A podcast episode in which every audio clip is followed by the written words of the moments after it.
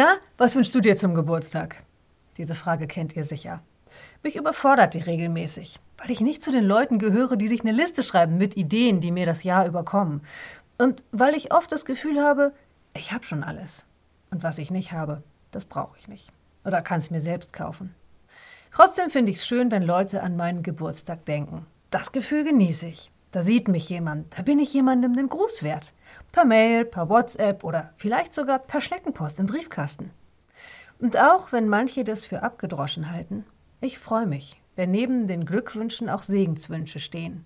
Viel Glück und viel Segen auf all deinen Wegen. Mögen Engel dich begleiten. Der Herr segne dich und behüte dich. Weil Segen ist was, das könnte ich mir noch nicht mal kaufen, wenn ich plötzlich sechs Richtige im Lotto hätte.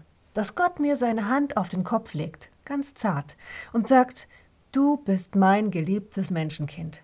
Und ich denk immer nur Gutes über dich. Und was ich dir über den Weg schicke, das soll ein Zeichen dafür sein.